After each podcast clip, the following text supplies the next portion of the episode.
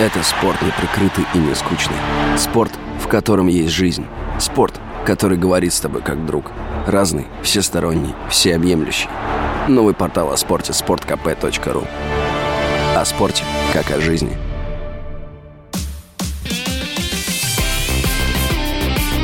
Спорт с Виктором Гусевым на Радио КП. На второй тайм матча с «Спартаком» тренер Лестера вышел со стаканчиком кофе. Вальяжно так вышел, а зря. Уже через пять минут «Спартак» забил. А некоторое время спустя на поле вышел Варди, без кофе. Но лучше бы вообще не выходил. Здравствуйте, друзья, с вами Виктор Гусев, и мы снова на радио «Комсомольская правда» говорим о спорте. Лестер, Спартак, Варди с его незабитым пенальти – это все вчерашняя Лига Европы. А «Зенит» в Лиге чемпионов сыграл аж во вторник, и все все уже обсудили. Поэтому о питерцах хочу сказать только то, что непосредственно к футболистам и тренерам отношения не имеет. Очень мне не нравятся попытки делать хорошую мину при плохой, нет, даже не при плохой игре, а при плохом результате. Причем очевидно плохом результате в Лиге чемпионов – а попытки представить ситуацию так, что все нормально, ребята, что речь-то всегда и шла о соперничестве в группе исключительно с Мальмё, исключительно за Лигу Европы, Понятно, что сейчас даже теоретический шанс «Зениту» побороться за второе место смешон. Но разговоры-то эти пошли, когда еще совсем ничего не было потеряно, и когда еще можно было биться с тем же «Ювентусом», например. Нет, с грандами, мол, куда нам тягаться? Давайте с ними наберемся опыта, потренируемся, в свое удовольствие поиграем в футбол. Гениальная и много раз повторенная формулировка.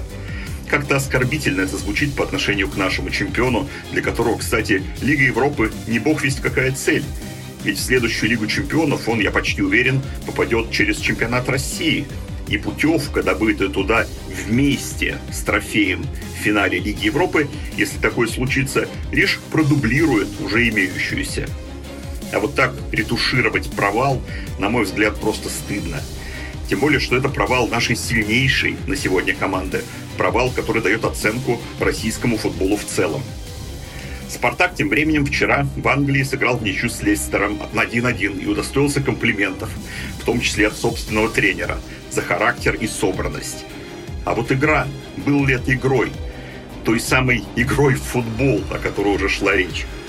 Мне за весь матч у наших больше всего понравился, помните, дерзкий проход Айртона через все поле.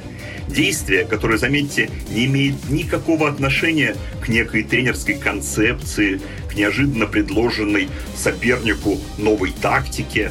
Это действие имеет отношение только к быстрым ногам и хорошей наглости самого Айртона, и все. А вот символом или отражением непонятной общей нестабильности и неразберихи, которая сейчас царит в «Спартаке», для меня стала одна мелочь, даже забавная. Вы обратили внимание, как красно-белые вводили мяч в игру от своих ворот? Задумано было, видимо, даже несмотря на известный прессинг соперника, все же начинать атаку по-современному, не пуляя мяч подальше, как это было принято раньше, от вратаря аккуратненько защитнику, от него к другому, потом в среднюю линию и развернули наступление. Скорее всего, так и договаривались. Во всяком случае, было видно, как спартаковская оборона с удивлением смотрела на своего голкипера, когда он раз за разом яростным жестом и в прямом, и в переносном смысле начал отправлять всех подальше и с рук выбивать мяч куда-то за центр поля, не пойми кому.